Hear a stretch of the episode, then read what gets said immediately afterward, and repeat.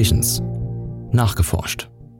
Hallo und herzlich willkommen zum Podcast Nachgeforscht, dem neuen Beitragsformat von Innovisions, dem Zukunftsmagazin des Fraunhofer Verbunds IUK Technologie. Ich bin Tine Heni und hoste die heutige Folge. Der Klimawandel ist derzeit ein allzeit präsentes Thema. Egal ob man Zeitung liest, sich unterhält oder einfach gerade eine der vielen Hitzewellen des Jahres ausbadet. Dass es heißer wird, ist schwer zu ignorieren. Auch scheint die Lösung für das Problem noch am Horizont in weiter Ferne. Sicher ist nur eins. Wir müssen CO2 einsparen. Der Transportsektor hat dabei einen ganz besonders hohen CO2-Ausstoß. Und nicht nur das. Die weit verbreiteten Verbrennermotoren sorgen darüber hinaus auch noch für eine massive Feinstaubbelastung in Städten. Und sie sind laut. Elektromobilität ist deswegen das Wort der Stunde. Doch steht der Verbreitung von Elektrofahrzeugen noch so einiges im Weg. Ganz grundlegend ist zum Beispiel die Ladeinfrastruktur massiv unzureichend. Das gilt auf Autobahnen ebenso wie im urbanen Raum. Um Abhilfe zu schaffen, hat das Fraunhofer Institut für Arbeitswirtschaft und Organisation IAO eine potenzielle Lösung entwickelt. Im Projekt Lama haben sie eine Ladeinfrastruktur für Elektroautos vor dem eigenen Forschungsinstitut etabliert. So können MitarbeiterInnen jetzt ihre Fahrzeuge tagsüber bequem laden und müssen sich nicht mehr über die mangelnde Lademöglichkeiten vor der eigenen Haustür ärgern. Mit Lama Connect baut das Fraunhofer IAO auf diesen Bemühungen auf. Hier beschäftigen sich die Forschenden mit der Frage, wie ein intelligenter, sicherer und ein unterschätztes Kriterium für derartige Anwendungen eichrechtskonformer Ladevorgang an Ladesäulen möglich ist.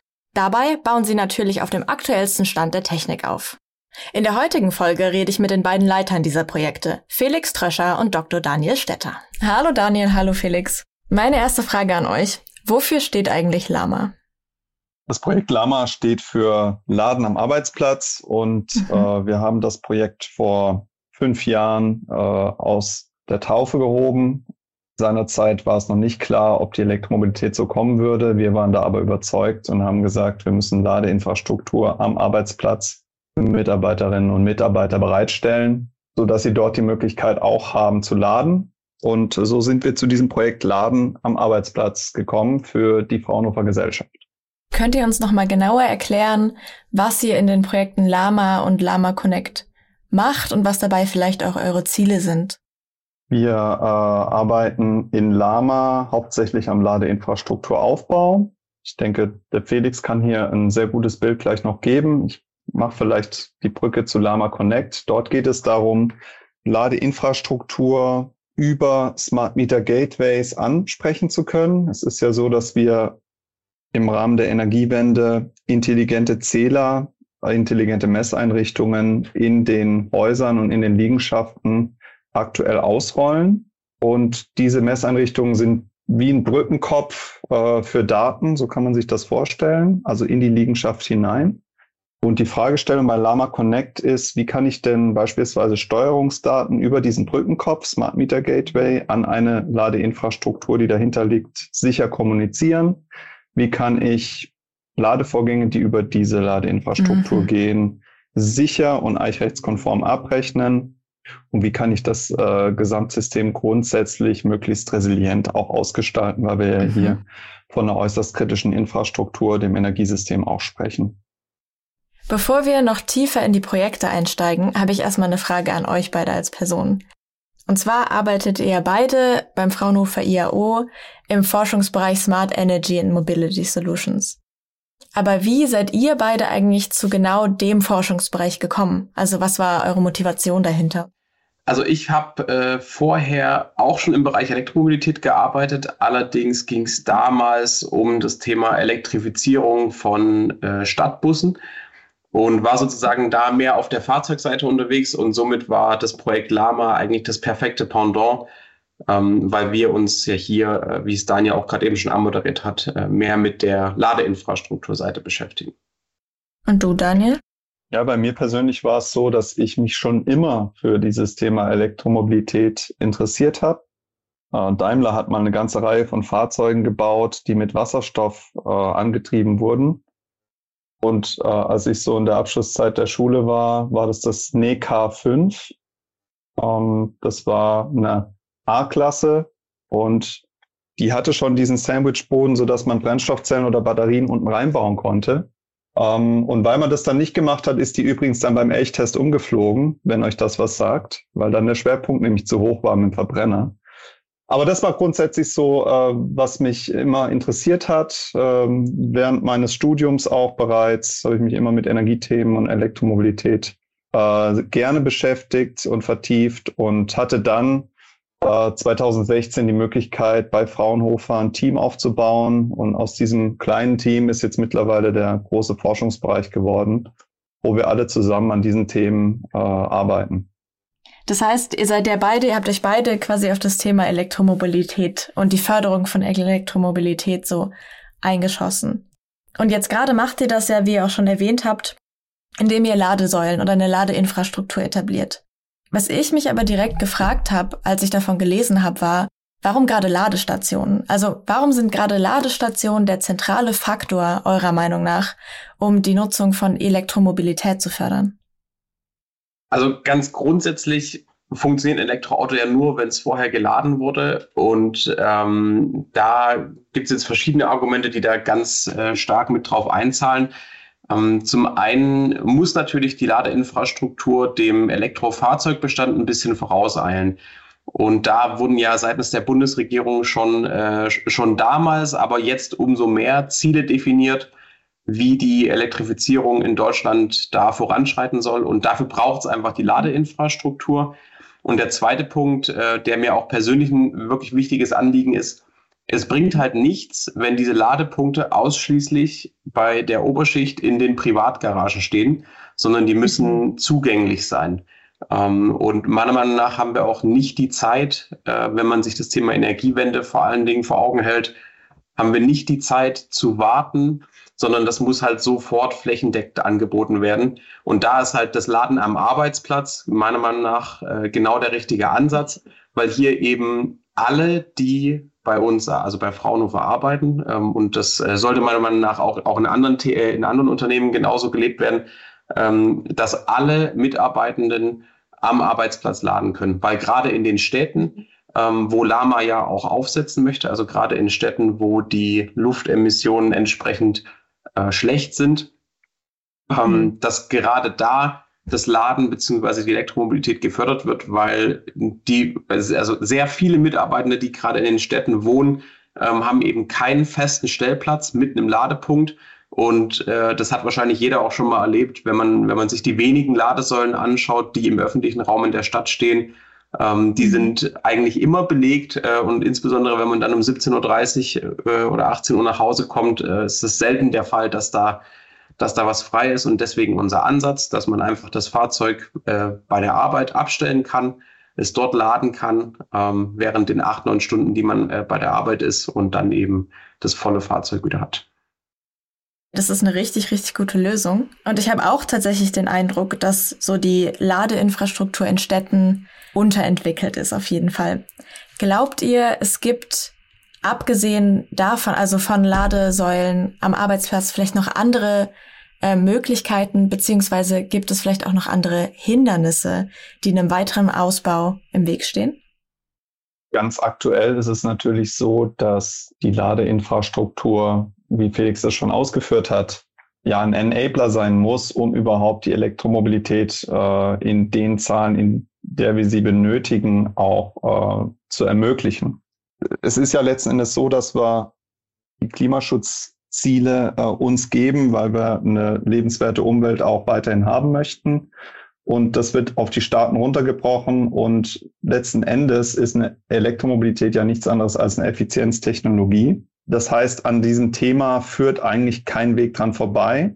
Insofern müssen wir das so schnell wie möglich hochziehen. Und gerade am Unternehmen ist es ein exzellenter Ort, äh, um Ladeinfrastruktur zur Verfügung zu stellen. Über die sozialen Aspekte, die der Felix ja auch erwähnt hat, hinaus ist es auch so, dass man am Unternehmen äh, in der Regel auch tagsüber eher, also das Großteil der Großteil der Menschen äh, über den Tag dort am Unternehmen sein wird und dort dann auch lokal erzeugter PV-Strom beispielsweise in die Fahrzeuge hineingeladen werden könnte.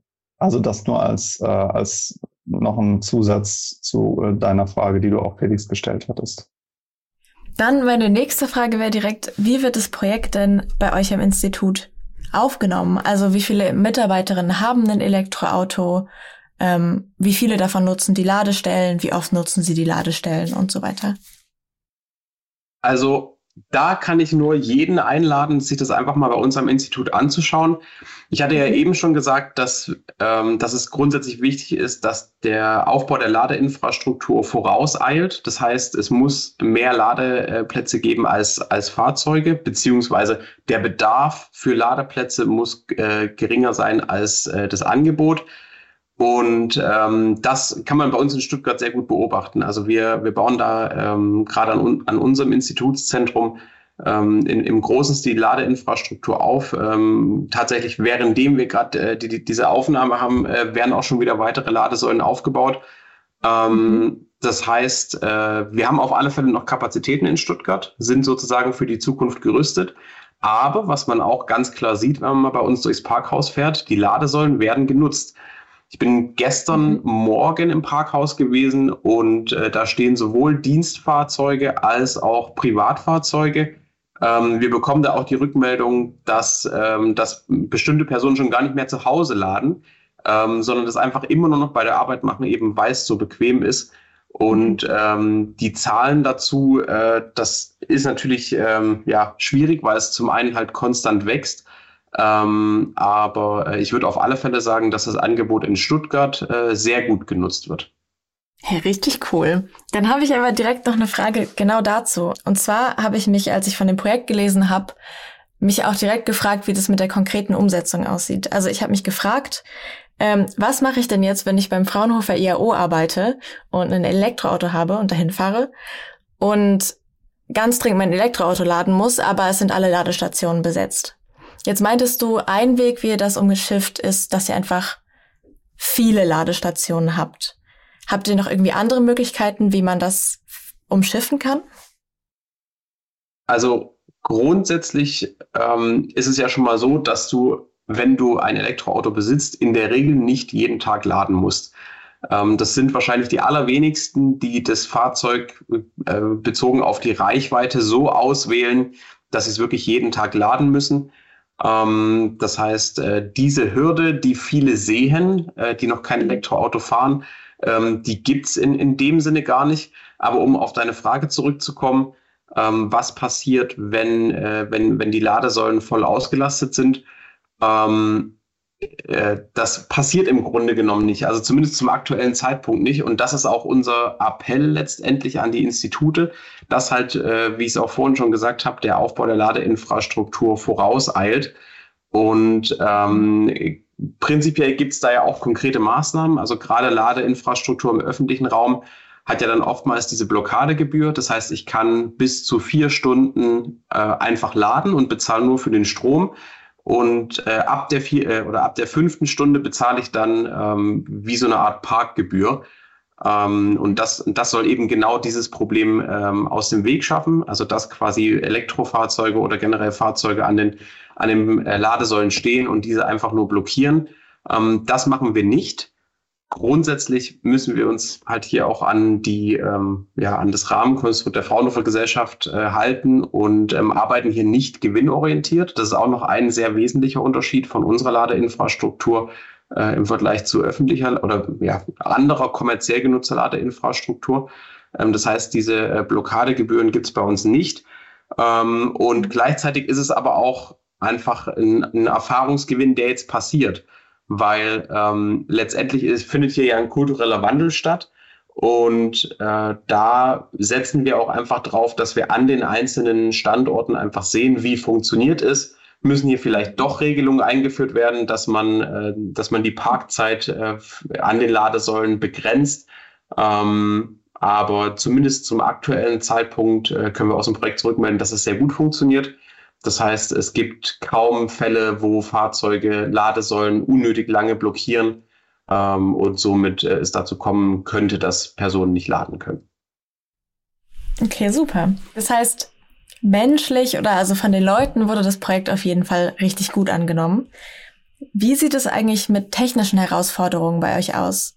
Also was ich damit meine ist, ähm, wenn die Ladesäulen vor dem Institut aufgebaut werden, dann müssen die ja auch natürlich am Stromnetz angeschlossen werden. Geht es einfach so oder gibt es da irgendwie so konkrete Probleme oder Herausforderungen, auf die geachtet werden mussten? Also wir haben dieses Projekt ja an 37 Fraunhofer Instituten jetzt ausgerollt.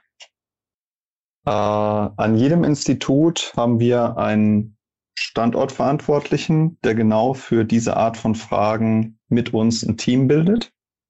Dieser Standortverantwortliche vor Ort weiß also ganz genau, wie die elektrische Infrastruktur, die elektrotechnische Infrastruktur vor Ort aussieht. Und die muss man natürlich berücksichtigen. Also beispielsweise die Frage, wie groß ist denn der Netzanschlusspunkt? Also die Stelle von dem Netz der öffentlichen Versorgung, vom Verteilnetz hinein in die Liegenschaft. Wie groß ist dieser Anschluss dimensioniert? Wie stark ist der aktuell bereits ausgelastet und wie viel Kapazität ist noch vorhanden für diese Ladeinfrastruktur? Und ist die ausreichend, diese Kapazität, oder muss man hier diesen Netzanschluss erweitern, ist eine Fragestellung. Eine andere Fragestellung ist, ob dann auch äh, seitens der Spannungsebene bei der Spannung ausreichend Kapazität noch vorhanden ist oder ob ich gegebenenfalls weitere Transformatoren oder äh, Niederspannungshauptverteilungen äh, errichten muss. Also für all diese Fragestellungen äh, elektrotechnischer Natur haben wir vor Ort unsere Ansprechpartner im Bereich Facility in der Regel. Das ist sozusagen der Anschluss, damit die Ladeinfrastruktur mit Energie versorgt werden kann. Es gibt eine weitere sehr wichtige äh, Fragestellung, das ist nämlich der Anschluss an das Netzwerk. Also eine Ladeinfrastruktur ist auch softwareseitig anzusprechen und muss entsprechend äh, verknüpft werden mit unserem Backend. Wir haben dort bei Fraunhofer eigens für unsere Lama-Ladeinfrastruktur ein Backend entwickelt was wir auch Dritten in Lizenz anbieten und betreiben damit unsere Ladeinfrastruktur gemeinsam mit Partnern. Und zwar an der Stelle, wo wir die Ladeinfrastruktur dann auch zugänglich machen wollen für Roaming-Dienstleistungen. Also wenn jemand mit einer Ladekarte eines beliebigen Anbieters zu uns kommt, zu Fraunhofer und dort laden möchte, dann funktioniert das. Kann sich also mit einer beliebigen Ladekarte identifizieren. Das haben wir alles technisch umgesetzt. Und zu guter Letzt ist natürlich für die Institute wichtig, dass wenn solche Fremdlader, nennen wir sie mal, kommen, dass die Kilowattstunden, die über den Netzanschlusspunkt, den ich ja vorhin schon beschrieben habe, gehen und die zunächst das Institut zahlt, dass es dafür eine Rückvergütung bekommt. Und dafür muss man natürlich sowohl einen technischen Prozess aufsetzen, als auch die gesamte Prozessorganisation abbilden. Das ist also ein größeres Betriebskonzept, was wir in diesem Zusammenhang auch entwickelt haben. Das klingt super interessant. Ich würde direkt mal weiter mit technischen Fragen schießen. Und zwar habt ihr vorhin erzählt, dass beim Projekt Lama Connect Smart Meter Gateways genutzt werden. Wollt ihr uns noch mal ein bisschen genauer erklären, was genau im Projekt Lama Connect passiert und was es mit diesen Smart Meter Gateways auf sich hat? Also ähm, vielleicht erstmal, warum eigentlich Smart Meter Gateways? Es ist ja so, dass wir jetzt aufgrund äh, unserer Ziele für eine Energiewende immer mehr Photovoltaik und Windenergie aufbauen. Ja, äh, da haben wir auch in den letzten Jahren ordentlich geschlafen. Das heißt, hier müssen wir einiges aufholen, um diese Ziele überhaupt erreichen zu können. Aber das soll ja nicht Teil unseres heutigen Termins sein, sondern der Fakt ist, wir werden hier sehr viel Photovoltaik und Windenergie in den Netzen sehen. Und die werden zunehmend große Kraftwerke substituieren. Also, wir haben ja auch einen AKW-Ausstieg beschlossen, haben prinzipiell auch einen Kohleausstieg beschlossen. Sehr große Kraftwerke, die durch eine Vielzahl an kleinen Anlagen ersetzt werden. Also nur mal eine Hausnummer zu geben, in dem früheren Energiesystem der alten Energiewelt hatten wir 500 große Kraftwerke, mittlere bis große Kraftwerke, die gesteuert wurden, um die Energieversorgung ganz Deutschlands zu gewährleisten. Das ist regelungstechnisch schon anspruchsvoll, aber wesentlich einfacher als jetzt Millionen von kleinen dezentralen Anlagen zu steuern, die Information zu bekommen, wie viel sie gerade einspeisen, sie gegebenenfalls herunterfahren zu müssen, etc. Wir brauchen also mehr Transparenz in den Netzen, äh, sowohl was die Erzeugung anbelangt, aber insbesondere auch was den Verbrauch anbelangt. Äh, denn in dieser alten Energiewelt war es auch so, um das noch abzuschließen, dass der Verbrauch letzten Endes völlig ungesteuert auftrat. Ja, also man hat letzten Endes Leistungen aus dem Netz bezogen, wenn man sie gebraucht hat. Perspektivisch, weil wir auf der Angebotsseite sehr viel mehr fluktuierende Erzeuger im Netz haben, werden wir auch auf der Nachfrageseite sehr viel mehr Flexibilität benötigen, weil im Stromsystem ist es so, dass Erzeugung und Nachfrage stets in Einklang stehen müssen. Und genau zu diesem Zweck braucht man ein, eine intelligente Infrastruktur.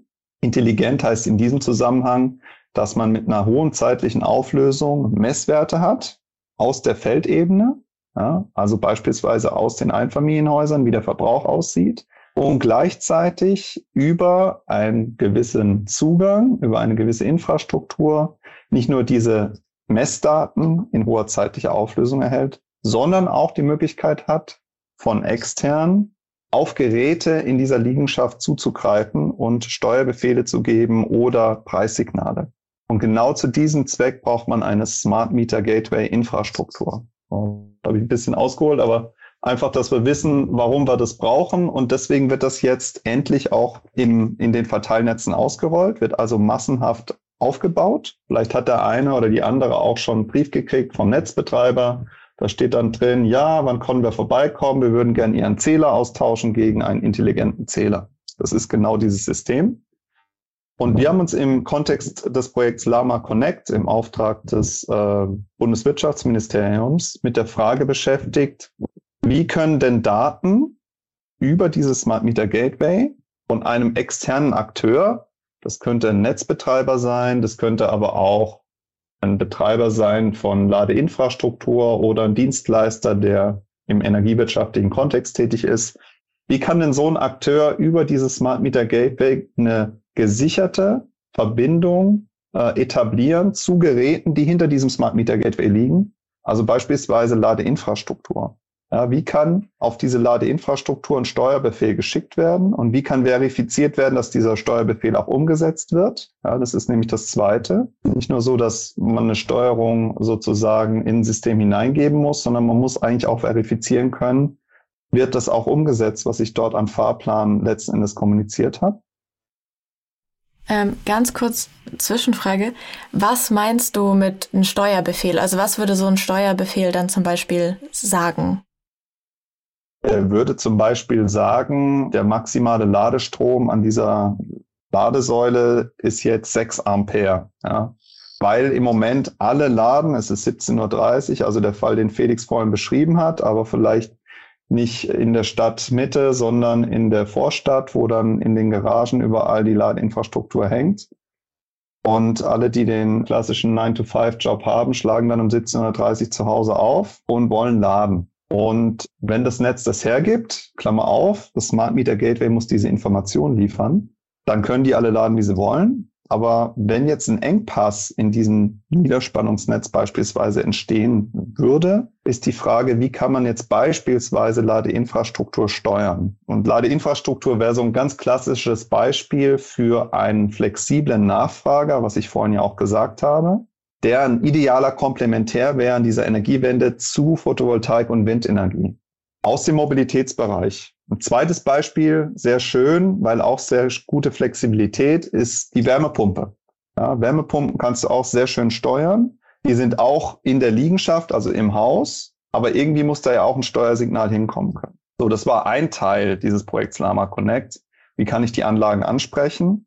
Zweiter sehr wichtiger Teil ist das Szenario beispielsweise, wie es bei uns vorherrscht in den Parkhäusern bei Fraunhofer mit dem Lama-Projekt oder auch bei anderen Projektpartnern, ist also öffentlich zugängliche Ladeinfrastruktur, wo also eine Abrechnung auch erfolgen muss oder wo überhaupt erstmal eine Authentifizierung erfolgt mit einer Karte und diese Daten an externen gespielt werden müssen. Und da haben wir die Architektur komplett aufgebaut für die Kommunikations- und Datenwege von der Ladesäule hin zu einem externen Provider, zu einer Roaming-Plattform, die dann wiederum sagt, ja, derjenige, diejenige äh, dürfen hier laden und letzten Endes dann auch die abrechnungsrelevanten Daten, die sogenannten Charge Detail Records, die CDRs, entsprechend äh, kommuniziert. Auf einem sicheren Weg, auf einem äh, manipulationssicheren Weg, der eben auch äh, höchsten ja, Anforderungen genügen muss, insbesondere was das Eichrecht anbelangt. Und vor diesem Hintergrund war das Projekt Lama Connect eben zu sehen, wie kann ich Smart Meter Gateways in diesen gesamten Prozess integrieren. Also das klingt, als würden Smart Meter Gateways wirklich richtig viele Probleme lösen. Gibt es bei der Nutzung konkrete Herausforderungen oder Dinge, auf die man, Probleme, die man noch lösen muss? Auf die Smart Meter Gateways jetzt bezogen? Mhm.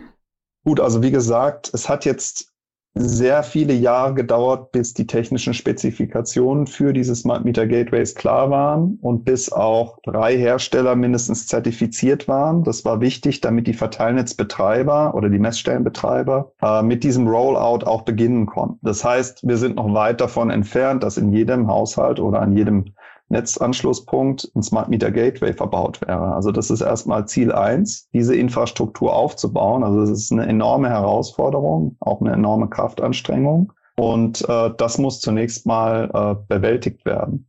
Eine zweite Frage, die einer Klärung bedarf, ist grundsätzlich, wer steuert eigentlich? Ja, das sind tiefergehende energiewirtschaftliche Fragestellungen. Ich mag es das ja auch nur anreißen. Aber die Frage stellt sich einfach, wer hat eigentlich Zugriff auf diese Ladeinfrastruktur? Wer steuert und wie wird gesteuert? Ja, also im Falle von Netzengpässen, in welcher Reihenfolge wird denn welchem Verbraucher wie viel Leistung zugewiesen? Ja, wie, wie, wie sieht dieser Mechanismus aus? Da gibt es viele gute Ideen, da gibt es auch viele Modelle, da gab es auch schon zahlreiche Projekte dazu. Aber es muss noch festgelegt werden in, in den Normen, also gesetzlich, wie das genau vonstatten gehen soll. Und das würde ich mal als die beiden größten Herausforderungen bezeichnen. Also zu, zum einen die Infrastruktur wirklich ins Feld zu bringen, ja, und zum anderen zu klären, wie denn die Regelung und, und die Hierarchien dann tatsächlich hier aussehen sollen. Spannend. Okay, das heißt, wir haben ja jetzt die ganze Zeit über einen Ansatzpunkt geredet, wie Elektromobilität weiter gefördert werden kann. Was glaubt ihr, sind denn noch weitere Schritte, die gegangen werden müssen oder was sind noch weitere zentrale Schritte vor allem, die gegangen werden müssen, damit die Nutzung von Elektroautos sich noch weiter durchsetzen kann? Also meiner Meinung nach ist ein ganz zentraler Baustein, dass das Thema Elektromobilität bei den Menschen ankommt. Also es muss auch, also beziehungsweise die Nachricht muss wirklich auch ankommen. Es hilft nicht, wenn man das einfach nur immer rauspustet. Es muss auch dafür gesorgt werden, dass die Nachricht ankommt dass Elektromobilität funktioniert, weil wir werden immer wieder mit Vorurteilen konfrontiert, die es einfach in der Realität so nicht gibt. Also wie zum Beispiel vorhin schon erwähnt, das Thema, ja, aber ich muss jeden Tag laden können. So nein, muss man in aller Regel nicht. Ähm, und auch, ja, das, das Thema Nutzbarkeit, ähm, das, das wird, glaube ich, einfach an, an vielen Stellen noch, noch falsch wahrgenommen. Und was wir an der Stelle versuchen, ist mit unseren ähm, Lama-Transferveranstaltungen, die wir an allen Standorten durchführen im, im Laufe des Projekts, ähm, da auch einfach aufzuzeigen, welche Hürden gibt es, wie, wie können diese überwunden werden. Ähm, und jetzt auch in, in Stuttgart zum Beispiel haben wir nochmal eine Veranstaltung durchgeführt, wo wir live gezeigt haben, wie funktioniert das denn mit den, mit den Ladesäulen? Ähm, ist das wirklich so einfach oder, oder gibt es da regelmäßig Probleme? Ähm, um halt einfach das Thema Elektromobilität den Menschen noch nahe zu bringen. Ähm, das ist meiner Meinung nach ein ganz wichtiger Baustein noch. Ja, wenn ich ergänzen kann, ich meine, mein Team und ich, wir beschäftigen uns tiefgehend mit Geschäftsmodellen und, und technischen Fragestellungen. Aber am Ende des Tages, das Entscheidende ist, dass eine Nutzerin und ein Nutzer dieses System so wahrnimmt, dass man das Gefühl hat, ich habe überhaupt keinen Verlust an Komfort und an, an Sicherheit im Vergleich zu meinem Fahrzeug, wie ich es bisher hatte. Also wie funktioniert das, wenn man aktuell ins Auto springt und losfährt?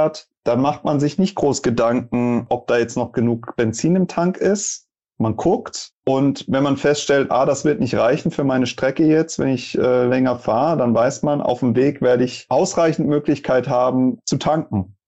Und genau an diese Stelle müssen wir auch kommen, ja, dass man also äh, hier nicht eine Woche vorher diese Reise anlegen muss und sich Gedanken machen muss, wo man denn jetzt eigentlich tankt, sondern dass es einfach klar ist, dass ich an den Autobahnen beispielsweise, wenn wir diesen Use Case mal betrachten, in ausreichenden Abständen immer wieder Ladeinfrastruktur in ausreichender Dimensionierung und Quantität vorfinde, so dass ich dort sicher laden kann. Also dass ich keinen, klingt ein bisschen hochgestochen, aber dass ich keinen Komfortverlust erleide.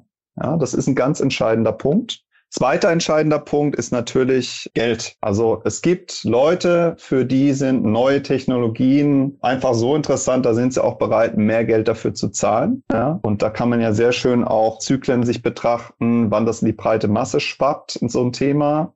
Wir sind aktuell einfach an einem Punkt, wo die Elektromobilität in die breite Masse in jedem Fall geht. Sehr stark getriggert durch äh, Dienstfahrzeuge aktuell aufgrund der Besteuerung oder einem attraktiven Ausnahmetatbestand in der 1%-Regelung. Aber auch viele private Fahrzeughalter haben hier jetzt bei ihrer Neuanschaffung mindestens ein Hybridfahrzeug oder gar ein Elektrofahrzeug, einen klassischen Verbrenner vorgezogen. Also wir sprechen von rund dreieinhalb Millionen Neuzulassungen pro Jahr im Pkw-Bereich. Und Hybrid und Batterie gemeinsam, zugegebenermaßen, sind wir bei einem Viertel in der Größenordnung aktuell, was da an Neuzulassungen im Moment einen mindestens elektrifizierten Antriebsstrang hat. Das heißt, wir sehen hier ein sehr starkes exponentielles Wachstum, weil ganz offensichtlich diese Eintrittshürden mittlerweile einigermaßen äh, geklärt sind. Also vor vier, fünf Jahren haben wir ganz andere Diskussionen geführt. Äh, Felix hat es ja auch ausgeführt.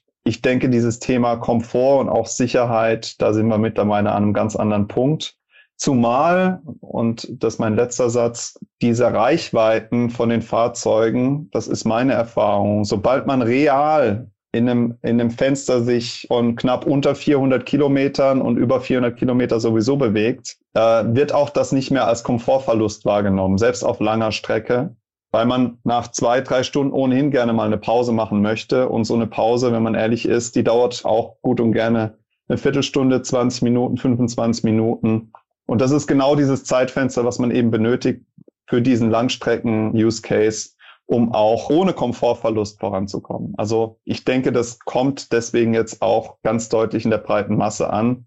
Und final, das sei noch erwähnt, wer sich damit beschäftigt, dem ist seit Jahrzehnten eigentlich klar, dass wir in eine Effizienztechnologie gehen müssen, dass wir eigentlich auch nicht jedes Fahrzeug auf einen elektrischen Antriebsstrang umstellen können. Das ist auch nicht das Ende der Geschichte. Da gehören auch weitere Konzepte hinzu. Also bin ich auch ganz offen. Wir beschäftigen uns zwar mit der Frage, wie können wir Elektromobilität ermöglichen, aber letzten Endes, um das Bild zu vervollständigen, muss man auch denken in äh, intermodalen Mobilitätskonzepten, ob denn jeder Weg mit Fahrzeug zurückzulegen ist, ist ein ganz großes Fragezeichen, ja. Wie kann ich Fahrradverkehr stärken? Wie kann ich den öffentlichen Personennahverkehr stärken? Das ist ein Teil des Puzzles, an dem wir arbeiten. Aber aus meiner Sicht führt überhaupt kein Weg dran vorbei, weil wir haben gewisse Randbedingungen und wenn wir die erfüllen wollen und jetzt haben wir einfach einen enormen Preisdruck, äh, wenn es über diese Schiene kommt, dann kommt es eben über diese Schiene. Nutzt ihr selber eigentlich Elektroautos? Ja, auf alle Fälle. Also meine Partnerin und ich, wir haben uns Anfang des Jahres ähm, noch ein Elektroauto zugelegt. Aktuell sind die, oder beziehungsweise damals waren, waren die Leasingangebote auch, äh, auch super gut. Ähm, und man sieht auch ganz klar, dass das wahrgenommen wird, weil der Markt ist äh, super leergefegt. Aber grundsätzlich äh, aus, der, aus der Erfahrung heraus, es funktioniert, so wie Daniel es gerade eben auch schon gesagt hat, komplett mhm. ohne Komfortverlust. Ähm, und das ist ja echt sehr praktisch im Alltag. Insbesondere auch, wenn man dann an den Tankstellen vorbeifährt im Moment. Ähm, da, das zaubert einem immer so ein leichtes Lächeln auf, aufs ja, Gesicht. Kann ich mir vorstellen. Ähm, wie geht's denn jetzt bei euch mit den Projekten weiter? Und wie geht's auch für euch in den Projekten weiter?